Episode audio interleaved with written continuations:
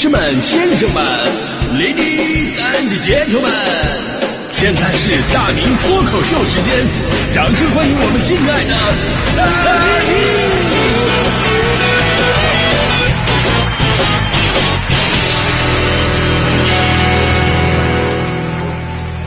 好，欢迎各位来到今天的大明脱口秀，我是大明。君子爱财，取之有道。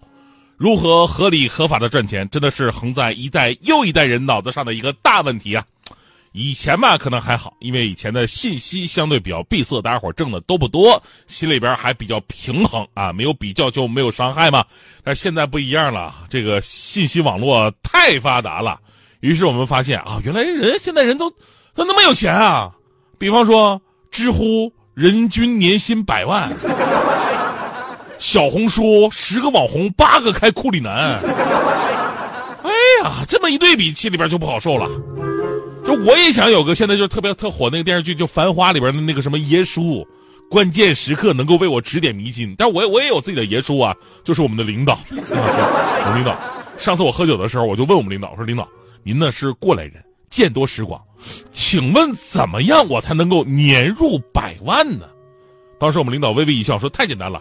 你只要往这个银行里边存六千万的话，那一年利息差不多就一百万了。我说领导，那我那个，请问那六千万我从哪来？不是领导，你说这个臭氧层，那你说我我我要有那六千万，我还用请教您吗？我就哎，领导说你哎，年轻人着什么急啊？其实挣那六千万，我有我也有办法呀。我说哎，真的领导，那六千万怎么挣啊？领导说你你可以往那个银行存四十亿啊。我说领导。我看出来你以前你以前是那个经济之声的了，所以你们这些懂金融的人嘛，都有一个特点，就是钱虽然不多，但口气是真大呀，啊，所以用现在流行的一句话就说这个泼天富贵什么时候能泼到我头上啊？接下来我就说更气人的事儿啊，就现在什么东西最值钱呢？黄金肯定是其中之一，啊，有句话说得好嘛，男儿膝下有黄金。就说这个金子的尊贵的程度，堪比男人的尊严！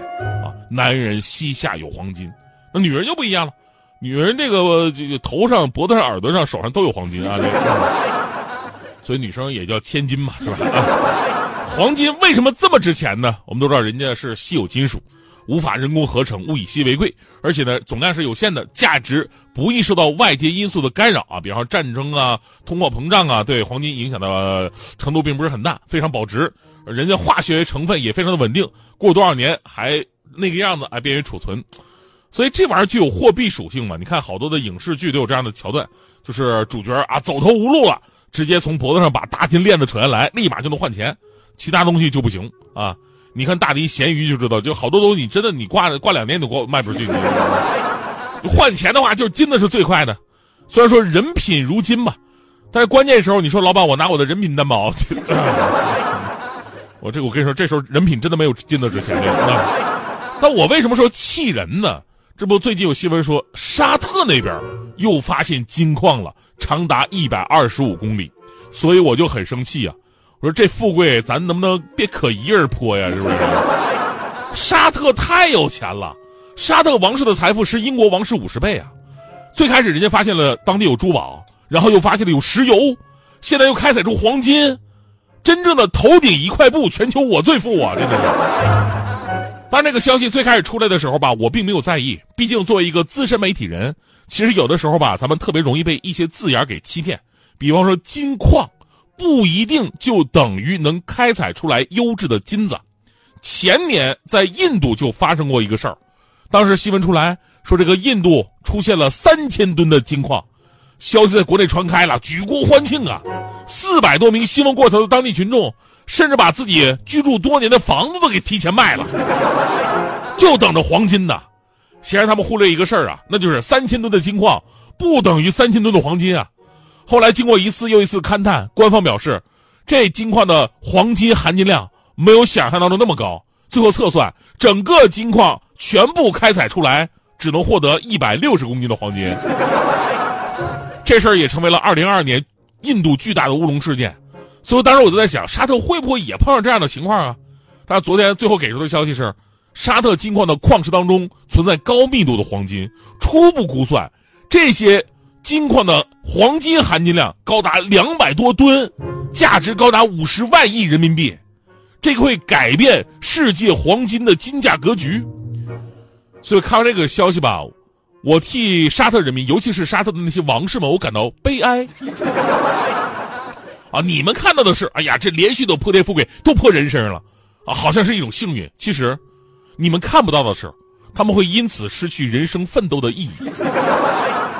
就他们的人生可预见的就会变得非常的迷茫，他们感受不到升职加薪的那种快乐，他们无法体会一个月写八次年度总结、六次新年工作规划的那种经历的丰满。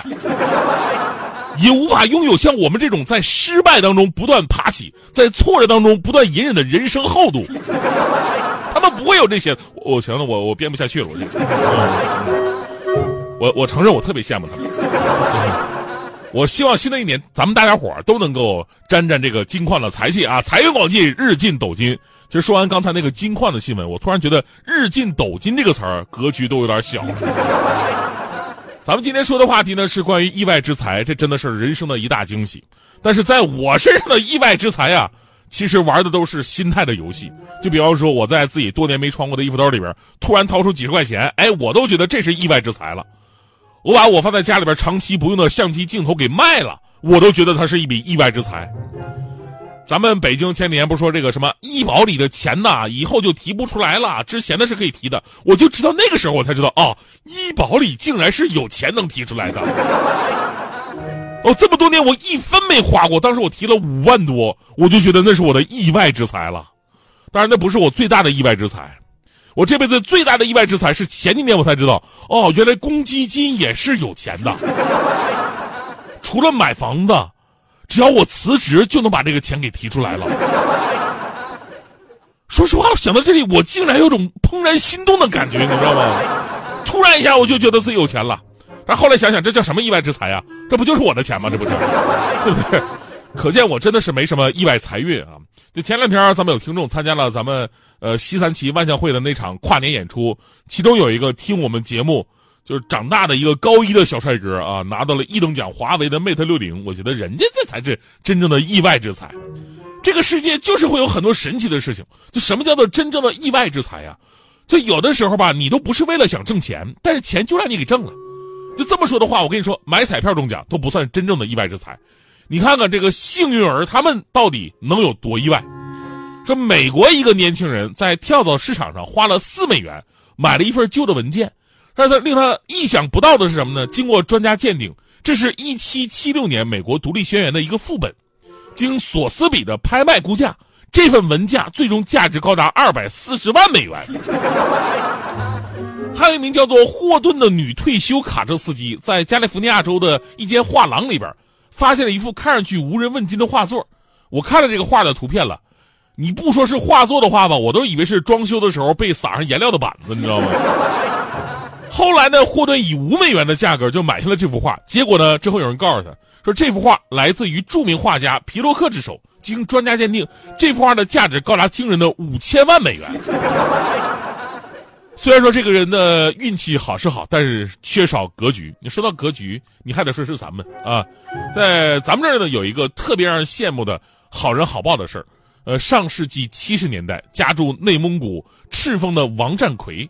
他在雪地里边救了一位年岁很高的僧人，这老僧呢，为了答谢他的救命之恩，就送给他一个小盒子。当时王占奎啊，拿这盒子也没当回事啊，就放在家里边了，之后就忘了。直到二十多年之后，偶然他发现了啊，还有个盒子，打开之后，发现盒子里边装着一个泥丸一样的小球，灰土土的，不起眼。后来经过检验，我的天哪，这个东西非同一般啊，甚至都不是地球上的东西。在二零零七年，中国宝石协会和中国文物玉器研究委员会一致认定，这个小球是从天而降的陨石钻石夜明珠。听好，它是个复合型的概念，陨石加钻石加夜明珠，当时的估价就在两万五千美元以上。当时有香港富商出价两个亿，但是王占奎作为一名退伍军人，非常正直且善良，最后把这颗价值连城的珠子捐赠给了中国佛教协会。他说了。这颗夜明珠本来就是一位得道高僧赠送给我的，如今也算是物归原主，这就是境界。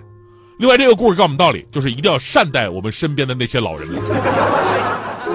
嗯，说不定人家什么时候，小伙子，我看你人不错啊。开个玩笑啊，咱们也不是图啥啊。善良的人总是会有好运气的。比方说我啊，虽然说我我本人我没什么意外财运，但是呢，我觉得只要你认真了、努力了、用心了，你是可以通过正规的、正常的渠道努力呃赚钱，包括投资赚钱的。